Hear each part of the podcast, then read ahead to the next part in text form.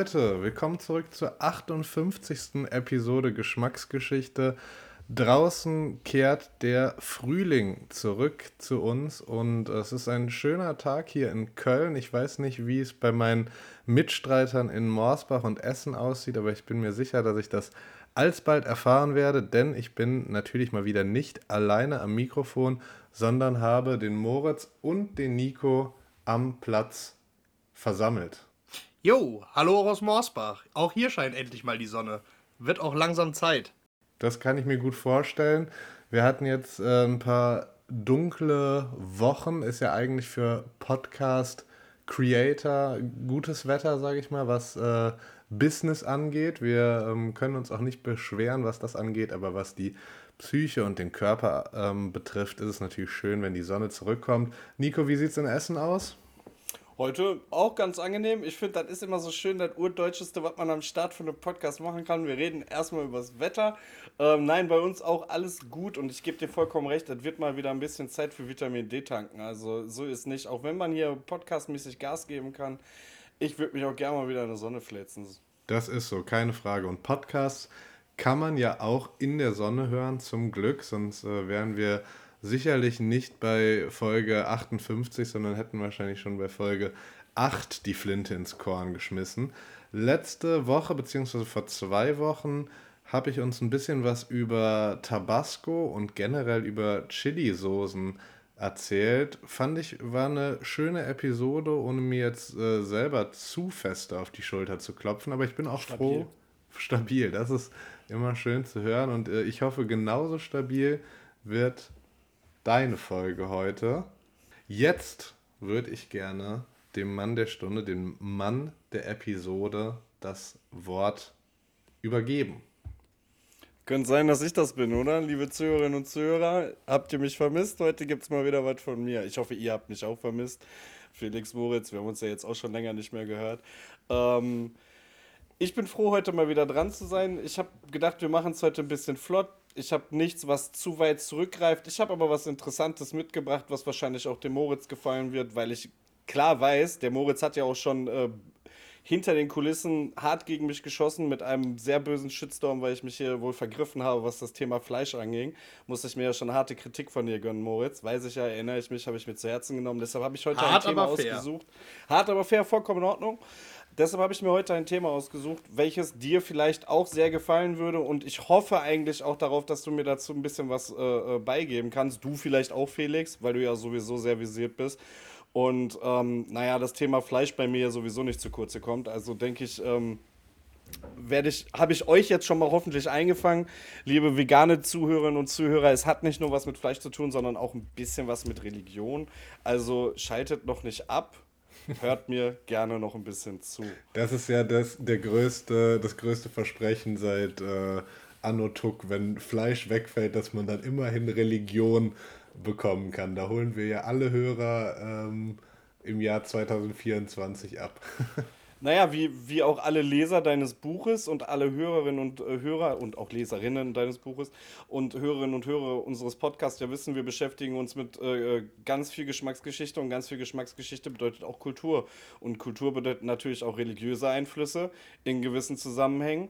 Haben wir ja alle aufgepasst in 58 recht. Folgen und ganz vielen, ganz vielen Seiten. Und deshalb ähm, weiß ich nicht, ähm, wisst ihr denn, was so der Begriff Koscher bedeutet? Da kann man sich natürlich jetzt. Ähm, Nur ganz kurz. Ja. Ganz kurz. Ganz kurz.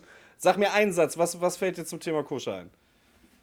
Ähm, speziell zubereitetes Fleisch, was mit, glaube ich, bestimmte, eine bestimmte Metzgertechnik zusammenhängt. Moritz, ein Satz zum Thema Koscher, was fällt dir ein? Ja, ich meine, es geht nicht nur um Fleisch, es geht um alle Lebensmittel. Und äh, Koscher kommt ja ursprünglich aus dem jüdischen Glauben. Und jetzt, ich will mich jetzt nicht total blamieren, aber ich meine, Koscher heißt irgendwas sowas wie tauglich, äh, machbar. Also quasi alle Lebensmittel, die in den jüdischen Speisegesetzen quasi erlaubt sind. Guck mal, da greift der, greift der Moritz mir direkt auch schon einen meiner ersten Sätze aus meinen Notizen weg, finde ich richtig geil. Natürlich geht es ähm, darum, dass Koscher bezeichnet alle Speisen, also jedes Essen und eigentlich auch Getränke, aber da ist es halt auch ein bisschen schwerer gegen zu verstoßen, welche ähm, den, laut jüdischer Speisegesetze erlaubt sind. Ähm, ihr könnt euch jetzt ahnen, das ist schon so der Anteil an Religion, den wir reinbringen. Wir werden uns heute ein bisschen im Judentum ähm, befinden. Noch ein bisschen zum Thema Koscher. Also du hattest ja auch gerade bestimmte Art des Fleisches gesagt. Also es ist ähnlich wie ähm, und äh, da auch, liebe Zuhörerinnen und Zuhörer, wenn ihr da auch noch was zu habt, schickt es uns gerne. Wir freuen uns auch über jeden Content, die uns, den ihr uns liefern könnt. Es ist ähnlich wie im ähm, Islam, dass ein, ähm, dass ein Tier von einem speziellen Menschen geschlachtet bzw. geschächtet werden muss zu, nach einer bestimmten rituellen Abfolge im Judentum und ähm, somit dann Fleisch auch äh, koscher ist und das, darunter fällt dann äh, im Prinzip äh, wie, wiederkäuendes Vieh, ähm, welches keines, äh, keine gespaltenen Hufe hat, ähm, Gefiedervieh, ähm, äh, äh, äh, Fisch, äh, welcher Schuppen und Flossen hat und äh, solche Sachen. Das ist dann so ein, so ein grober Umriss, was, was nach diesen Gesetzen an Speisen in Ordnung ist. Man muss dazu sagen, das ist trotzdem ein bisschen größer. Da könnte man jetzt tiefer reingehen, weil es halt auch ein religiöses Thema ist. Es ist nicht so einfach, wie ich es jetzt hier darstelle, aber ich denke, für uns ist es jetzt verständlich gemacht, oder? Ja, definitiv. Finde ich sehr spannend. Ich meine, so, so mhm. Fragen sind natürlich immer ein bisschen gemein, aber du sagst ja schon, äh, islamischer Glaube, ähm, Halal-Zubereitung ist ja auch ein, ein Stichwort. Ähm, ich weiß, dass es, glaube ich, so ist, dass das auch, zumindest im Kontext von Halal, äh, ganz besondere Räumlichkeiten sein müssen, die äh, quasi steril auf eine Art und Weise sein müssen, dass da nichts anderes zubereitet wird. Also ich glaube, du kannst nicht Halalfleisch in einer normalen Metzgerei zubereiten. Und ähm, das gleiche ist mit dem Arbeitswerkzeug, mit Messern und so. Ist das bei Koscher ähnlich oder ärgere ich dich jetzt mit der Frage? Also, so wie ich das gelesen habe, also ich habe es nicht aufgeschrieben, aber so wie ich das gelesen habe, ist das ein ähnlicher Prozess. Es folgt halt auch, wie schon gesagt, speziellen religiösen Ritualen. Und ähm, ich habe da auch Parallelen gesehen, so wie, wie es in meinem Verständnis vorhanden ist. Und deshalb, wenn da auch jemand noch mehr zu weiß, freue ich mich gerne zu Input. Ähm, sonst, ich mache jetzt mal weiter, weil das Thema Judentum und jüdische Migration ist ja auch gerade in Amerika ein großes Thema in der Geschichte gewesen und auch in der Stadt New York. Und in der Stadt New York ist ja auch ein, sind auch kulinarische Dreh- und Angelpunkte, gerade im Bereich des Broadways, äh, heutzutage noch und damals auch stark vertreten gewesen und heute stark vertreten. Und zwar rede ich von den amerikanischen Delis, den Delikatessenläden. Aus denen, ähm, da möchte ich jetzt schon mal ein kleines Wort vorweggreifen aus meinem Vortrag, aus denen das ähm, gute alte Pastrami-Sandwich äh, stammt. Ah, schön. Sehr und schönes Thema. Da muss ich jetzt, da muss ich jetzt einmal sagen, ich freue mich, liebe Zuhörerinnen und Zuhörer, euch nochmal einzubinden über unsere neuen technologischen Fortschritte. Der Moritz grinst schon. Moritz, was, was möchtest du mir sagen? Ich will da eigentlich nur zu anbringen, Felix, da können wir in äh, Erinnerung schwelgen. Wir beide hatten ja die Ehre, schon mal in so einem tatsächlich auch von äh, jüdischen Inhabern betriebenen Deli in New York speisen zu dürfen. Oh, das freut mich sehr. Ähm, da möchte ich dann, dass ihr mir davon gleich berichtet, wenn ich fertig bin. da würde ich, ich, würd ich gerne was zu hören. würde mich auch noch zurückhalten, denn ich bin mir ganz sicher, dass äh, dieses äh, bestimmte Deli, in dem wir da gesp gespiesen haben, äh, was selbstverständlich die falsche Vergangenheitsform ist, aber ich denke mal, dass äh, du da bestimmt noch zu sprechen kommst auf dieses äh, eine Deli. Deswegen halten wir mal noch den Ball flach.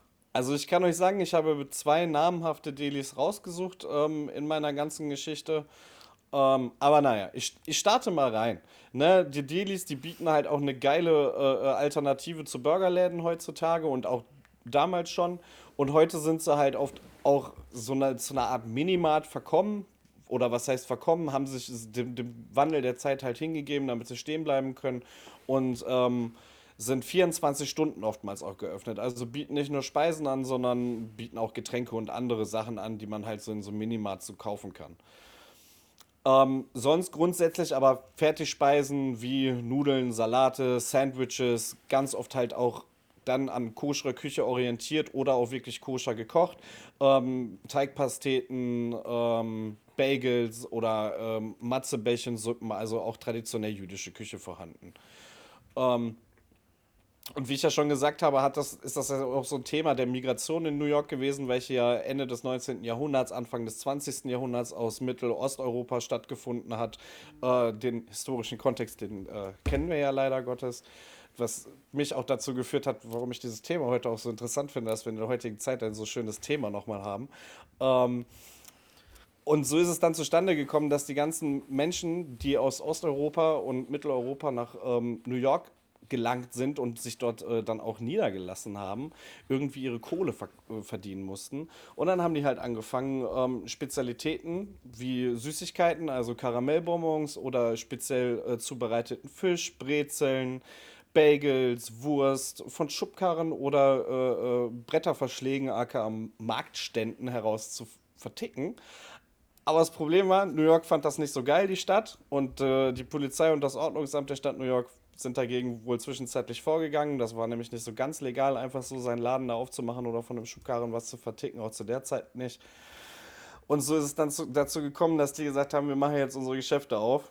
Das äh, geht nicht anders. Und äh, so ist es halt auch gekommen, dass 1888 äh, eventuell eins der oder das erste Deli geöffnet hat, das Katz, welches heute noch seine Kundinnen und Kunden mit äh, Pastrami-Sandwichen äh, verwöhnt. Jetzt frage ich mich gerade, ist es das, wo, welche, wo ihr wart? Ja? Exakt. Gut, dann, ich habe Bilder im Internet gesehen, das sieht total cool aus. Äh, ihr müsst mir gleich davon erzählen. Das, da, und natürlich auch unseren Zuhörerinnen und Zuhörern. Das ähm, ist ja selbstverständlich, dass die das auch erfahren sollten. Was für eine geile Erfahrung ihr da gemacht habt. Ja, wie gesagt, das Katz letzten Endes schwierig auch nachzuvollziehen, weil in der Zeit halt auch viele dann einfach gesagt haben, wir machen jetzt einen Laden auf. Es äh, gibt auch jemanden, der später, 1914, angeblich sich das auf die äh, äh, Fahne geschrieben hat, das erste Deli aufgemacht zu haben. Und äh, das war der Joel Russ. Der hat ähm, seine drei Töchter dann irgendwie auch dazu gezwungen oder überredet, die Schule zu schmeißen und im Laden dann zu arbeiten und hat die dann aber auch zu seinen Geschäftspartnerinnen gemacht. Ähm, das Ganze hat 1935 stattgefunden. Dann hieß der Laden Russ and Daughters, dank dieser Geschäftspartnerin-Ernennung. Ist auch ein Laden, den es heute noch gibt. Verwöhnen heute auch noch ihre Kunden mit leckeren Sandwiches. Ja, und wie gesagt, die Dinger sind halt komplett vertreten gewesen, auch im Broadway-Bereich und ähm, aufgrund dessen ist auch die Nähe zum Film und Theater halt äh, vorhanden. Und auch das Katz durfte schon als äh, Spielort für einen Film namens Harry und Sally, falls ihr ihn kennt, äh, dienen. Da gibt es eine richtig geile Szene ähm, wo sie ihm am Tisch einfach einen richtig schönen Orgasmus vorspielt, weil er meinte, eine Frau kann keinen Orgasmus vernünftig vorspielen und sie so, oh doch, ich zeig dir mal jetzt richtig Knallgas und naja, dann sitzt eine alte Frau am Nachbartisch und sagt, das will ich. genau das, was die hat, das will ich haben. Das ist äh, ikonisch, richtig geiler Film und wie gesagt, im ähm, schon erwähnten Cuts hat es stattgefunden und es ist immer noch so, dass die, die amerikanische Popkultur, gerade wenn Filme in New York stattfinden und man ähm, günstigere Restaurants wählen möchte, um äh, Szenen darzustellen als äh, Spielorte, nimmt man oftmals auch immer noch die Delis.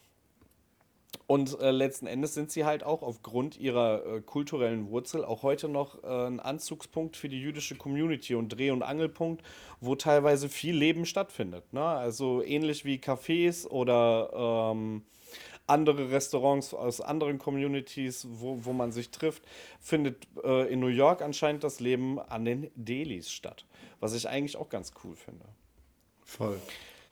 Ja, und ähm, wie schon jetzt ganz oft gesagt, das Pastrami-Sandwich. Dieses Wort, ist, es muss oft genug gesagt werden, damit der Moritz oft genug lächeln darf. Ähm, kommt eigentlich, wie gesagt, auch aus Osteuropa bzw. aus Rumänien und ist ähm, heutzutage ein Stück Rinderbrust, welches geräuchert, gepökelt, gewürzt und hauchdünn runtergeschnitten wird. Man nimmt dafür ähm, eigentlich im Prinzip immer die Rinderbrust, aber man kann auch äh, andere äh, Stücke davon nehmen, aber da hoffe ich gleich auf die Kraft unseres Mitstreiters. Ich habe auch noch was dazu, aber vielleicht kann er uns trotzdem was dazu sagen. Auf jeden Fall ist es so, dass das eigentliche Gericht aus Rumänien ähm, gar nicht äh, Rinderbrust war, sondern das war Entenbrust. Weil die ganze Geschichte ähm, äh, äh, aus Rumänien, äh, da gab es halt nicht so viel Rind. Die hatten halt mehr Zugriff auf die Ente. Und äh, in Amerika war der Zugriff auf das Rind halt einfach viel größer und auch viel günstiger. Und somit hat man dann schnell umgesattelt. Und äh, so ist es dann halt vorgekommen, dass rumänische Deli-Besitzer Pastrami aus Rind hergestellt haben und das auf Sandwiches angeboten haben. Es gibt aber auch noch eine Geschichte von einem litauischen Metzger in der Zeit, der wohl angeblich das allererste Pastrami-Sandwich angeboten hat mit Rindfleisch, weil er das Rezept aus Dank für das Pastrami ähm, erhalten hat von einem rumänischen Freund. Der hat sein Fleisch bei ihm gelagert, sein Rindfleisch, aber der ist dann wieder nach Hause gegangen und wie gesagt, als Dank dafür, dass das Fleisch da liegen lassen durfte, hat er ihm das Rezept genannt, weil äh, das Wort Pastrami stammt wohl von dem äh, rumänischen Begriff Pastrama, was einfach nur stark gewürztes und geräuchertes Fleischstück bedeutet. Ja, und ähm, das ist eigentlich mein ganz kurzer Abriss. Ich habe heute wirklich nicht viel. Voll schön. Also eine mega, mega gute Geschichte. Allein, weil man über Delis an sich ähm, sehr gut sprechen kann. Das, den Pastrami-Teil, den überlasse ich mal dem Moritz, weil der sich da sicherlich deutlich besser auskennt. Aber was diese, Gerne. was diese ganze Deli-Kultur angeht, ähm, wie du es auch schon beschrieben hast, also ist ja irgendwo auch vergleichbar mit ähm, hier unseren Spätis und Kiosks und so, nur dass halt diese Komponente Sandwiches und generell frisch zubereitete Speisen halt eine viel, viel größere Rolle spielt und ich muss sagen, als wir damals in New York waren, das Cuts Daily ist natürlich eine crazy Sache. Also du kriegst da Pastrami-Sandwiches wie wahrscheinlich sonst fast nirgendwo. Die sind riesig groß, fast vielleicht schon zu groß könnte man ähm, sich drüber streiten, aber ähm, der Geschmack von dem Fleisch und generell diese ganze Zusammensetzung, du kommst da rein und erstmal kriegst du, wenn du dich hinsetzt, einen Teller eingelegte Gurken auf den Tisch gestellt und allein die sind schon wahnsinnig und dieses Fleisch wird, glaube ich, über ähm, Stunden und Stunden zubereitet und das ist wirklich einmalig und dementsprechend sieht es auch immer vor dem Katz Deli aus, also außer man kommt wirklich in aller Herrgottsfrüh, muss man da eigentlich immer mit einer ewig langen Schlange rechnen. Und was mich aber fast genauso beeindruckt oder gefreut hat, ist, dass du halt wirklich, wie wir eben hier auch an fast jeder Ecke ein Späti, zumindest in den Großstädten haben, hast du da wirklich an fast jeder Ecke ein Deli. Und so hatten wir auch beispielsweise wirklich sehr nah am Airbnb eins, wo du so gute Sandwiches bekommen hast, dass ähm, ist in Deutschland oder zumindest in Köln, wo halt so Sandwich-Kultur eh so ein bisschen, ja, keine Ahnung, keine wirkliche Rolle spielt, ähm, ist das Wahnsinn, finde ich. Also so an jeder Ecke speisen zu können, ähm, einfach mal eben auf die Hand und für schmale Mark. Gefällt mir sehr gut und könnte man sich in Deutschland gerne noch eine Scheibe abschneiden, denn ich traue mich in den seltensten Fällen bei einem Kiosk oder bei einem äh, Späti was zu essen, selbst wenn die was anbieten, weil es meistens nicht so viel hermacht. Ja, also Jetzt muss man halt auch muss dazu sagen. sagen oh. Nico, mach du den Anfang, es ist deine Geschichte. ja, nee, ich wollte einfach nur sagen, ich habe mir das halt auch genauso mit, dem, mit den Minimarts und so weiter, habe ich mir das genauso vorgestellt wie die Spätikultur. Es ist halt äh, auch so ein bisschen, äh, wenn ich mir das angucke, die Delis sind halt irgendwie auch so ein bisschen Leben und äh, bringen halt viel in den Schmelztiegel rein. Wenn man sich dann auch nochmal mit dem, mit dem Thema jüdisches Essen und Esskultur auseinandersetzt, ist das ein ganz spezieller Punkt, weil äh, äh, das halt von, von einer ganz speziellen Bevölkerungsgruppe des jüdischen Glaubens geprägt ist. Und ähm, sonst, wenn du dich dann halt nochmal mit, mit der Thematik Israel auseinandersetzen würdest, was wir gerne auch nochmal machen können, ähm, ganz anderes Essen auf jeden Fall teilweise. Ne? Und das ist, fand ich auch sehr faszinierend, dass diese Zuwanderung einen, einen so krassen Einfluss dann nochmal mit sich gebracht hat. Und wir wissen es ja, Zuwanderung ist halt auch ein Thema von, von kultureller Geschmacksgeschichte und wir sehen es ja bei uns genauso. Ne? Also wenn unsere Läden jetzt auch nochmal eine 24-7-Kultur auf die Kette kriegen würden, dann wäre das noch geil. Mehr wollte ich nicht sagen. Ja, vielleicht äh, eine Sache zu dem Thema Geschmack in der israelischen Küche im Vergleich. Ich denke mal, das wird halt auch viel damit zusammenhängen, dass ja die ersten jüdischen Auswanderungswellen ja schon, ähm, also teilweise ja schon vor dem Ersten Weltkrieg stattgefunden haben, vor allen Dingen ja aber während des Ersten Weltkrieges und dann selbstverständlich während des Verlaufs des Zweiten Weltkrieges. Und zu dem Zeitpunkt gab es ja den Staat Israel in der Form auch noch nicht. Viele Leute sind ja dann nämlich genau aus diesen Gebieten, die du gerade eben auch genannt hast, für das Pastrami, ne, aus den schlesischen Bereichen, aus Osteuropa generell und natürlich auch aus Deutschland entsprechend geflohen. Ähm, ich wollte zum Katz gerne noch was sagen. Und zwar zu den Sandwiches da. Also erstmal haben die ja ein sehr interessantes System, wie die die Sandwiches überhaupt an dich rausgeben. Also da hast du keine Chance auf, ich komme da rein, setze mich an den Tisch und dann kommt der Kellner zu mir. Dafür haben die bei dem Durchfluss überhaupt keine Zeit. Du stehst also erstmal, wie der Felix schon sagte, vor dem Laden mindestens mal 20 Minuten, halbe Stunde, bevor der Laden aufmacht, schon an. Dann kommst du rein, bekommst ein Blanko-Ticket in die Hand gedrückt, also wirklich nur ein leeres Stück Papier. Solltest du dieses leere Stück Papier verlieren, zahlst du denen schon mal eine Strafe von 50 Dollar. Was? Warum? Ja, ich habe mich das auch gefragt, warum ich da jetzt schon eine Strafe 50 Dollar. Denen geht es einfach nur darum, dass keiner den Zettel verliert. Also das hat jetzt für die gar keine finanziellen Auswirkungen, so das ist einfach eine Erziehungs erzieherische Maßnahme. Auf jeden Fall, mit diesem Ticket gehst du dann zum ersten Counter und bei dem bestellst du dann wirklich, was du zu essen haben willst. Und das Coole ist, du hast vorgefertigte Sandwich. Ich glaube, der Klassiker, den ich auch gegessen habe und den auch die meisten kennen werden, ist das Reuben Sandwich. Also das Räuben auf Deutsch. Und das ist ein Sandwich, das ähm, besteht aus Pastrami, aus äh, Käse, russischem Dressing und Sauerkraut. Mhm. Klingt gewagt, die Kombo, muss man aber mal probiert haben.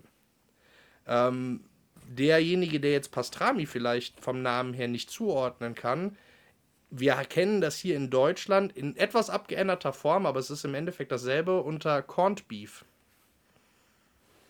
Das geht in dieselbe Richtung. Corned Beef oder Roast Beef? Nee, Corned Beef. Also Roast Beef. Roast Beef ist ja ähm, der Rostbraten, das ist ein frisches Stück Fleisch. Mhm. Und beim Pastrami, äh, wie Nico schon sagte, ist es ja die Rinderbrust, die verwendet wird in den meisten Fällen. Das ist, glaube ich, so das Klassische, also so kenne ich das zumindest auch. Was dann über längere Zeit erstmal gepökelt wird und nach dem Pökeln dann noch geräuchert. Ah. Meistens, jetzt will ich mich vertun, ich meine heiß geräuchert. Ich glaube so ab 100 Grad. Naja, sei es drum. Auf jeden Fall. Sorry.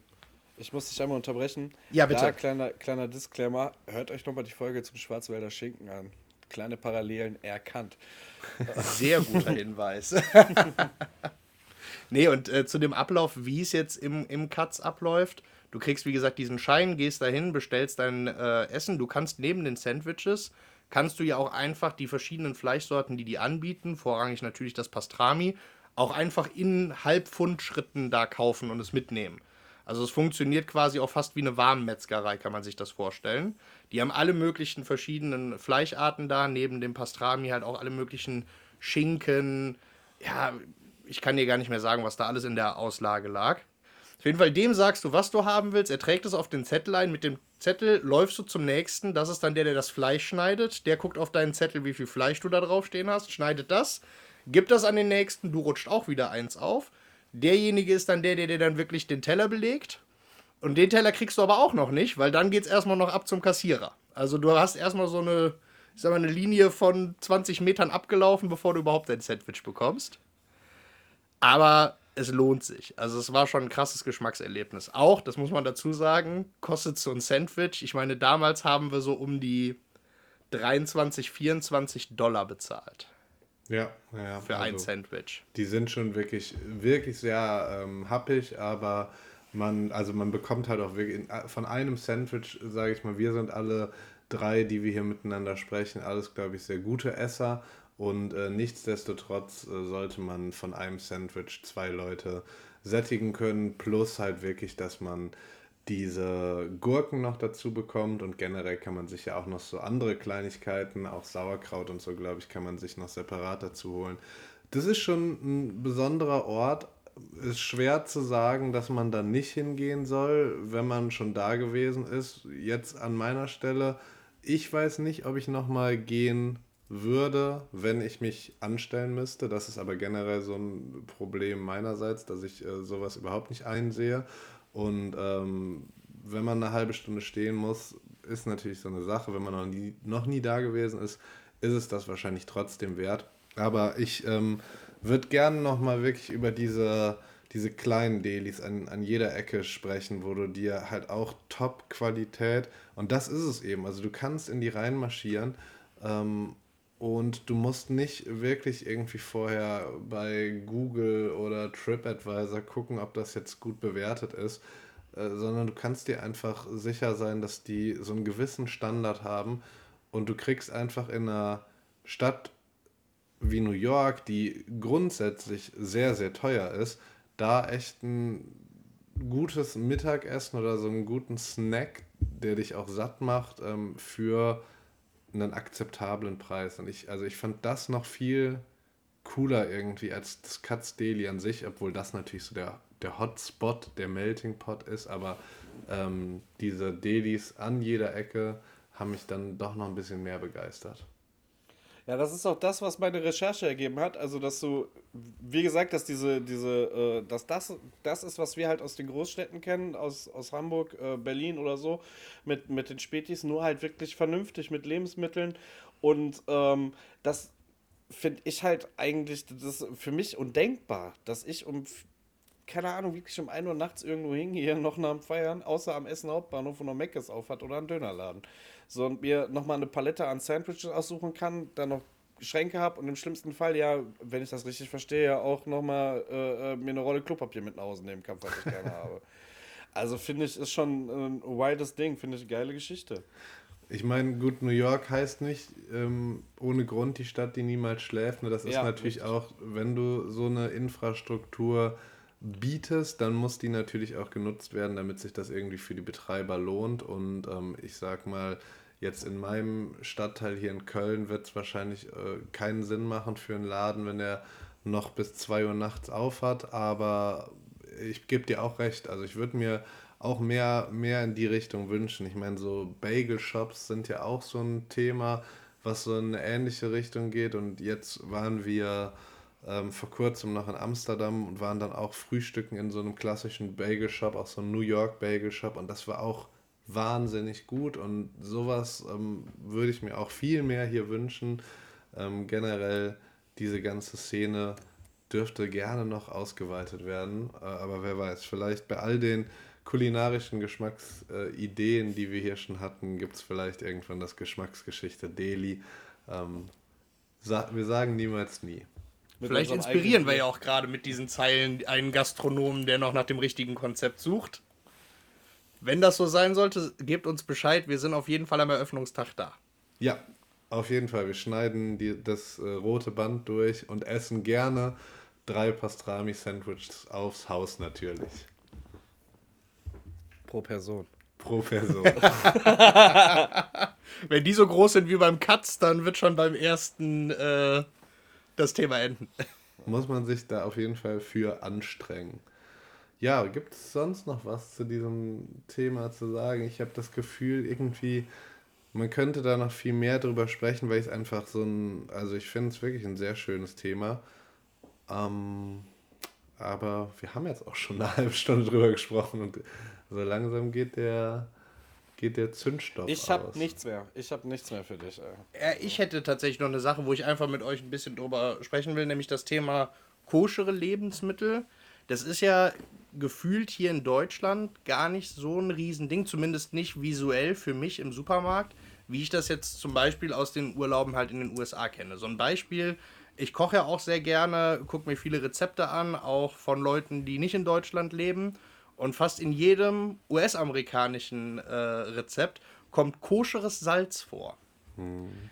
Jetzt habe ich überhaupt keine Ahnung und ich weiß nicht, ob ihr eine habt. Vielleicht äh, spinnen wir auch einfach mal eine wilde Theorie. Was unterscheidet koscheres Salz zu normalem Salz? Oh, scheiße, hm. ich wollte eigentlich was anderes sagen. Ähm, erstmal wollte ich sagen, also klar, dass dir das drüben ganz anders begegnet als hier, weil also New York ja sowieso als Settle Point, wo alle ankommen und so und dann verteilt es sich. Ich bin sowieso sehr dankbar, dass ihr so viel vom Kontinent berichten könnt davon da drüben, ähm, weil ich habe es ja noch nicht darüber geschafft.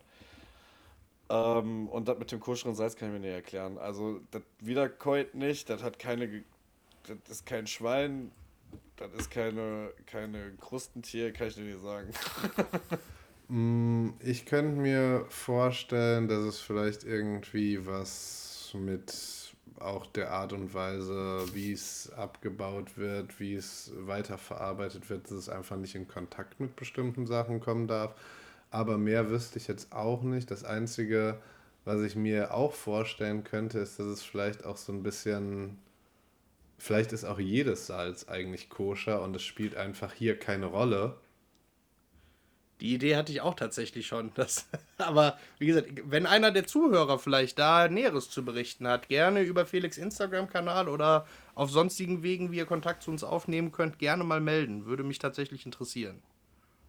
Ja, definitiv. Das ist ja eh immer sehr gewünscht. Ihr ähm, hört zwar fleißig die Folgen, aber ihr könnt ruhig mehr Vorschläge schicken, wenn euch ein Thema wirklich begeistert. Dann sind wir auch gerne dafür zu haben. Ansonsten müssen wir uns die Themen immer aus der Nase ziehen, aber bislang klappt das ja auch noch ganz gut, ähm, wie man auch heute wieder gesehen hat. Schönes Thema gewesen und wir waren ja jetzt auch relativ flott, indem wir, ähm, glaube ich, im Zwei-Wochen-Rhythmus noch ungefähr sind und das wollen wir auch gerne beibehalten. Und ansonsten gibt es eigentlich nicht mehr viel zu sagen, weswegen wir euch gerne mit einer kurzen, knackigen, halbstündigen oder etwas länger, aber so um den Dreh halbstündigen Episode entlassen wollen und bis wir uns das nächste Mal wieder hören, beziehungsweise bis ihr uns das nächste Mal wieder hört, äh, gehabt euch wohl. Tschüss. Ciao.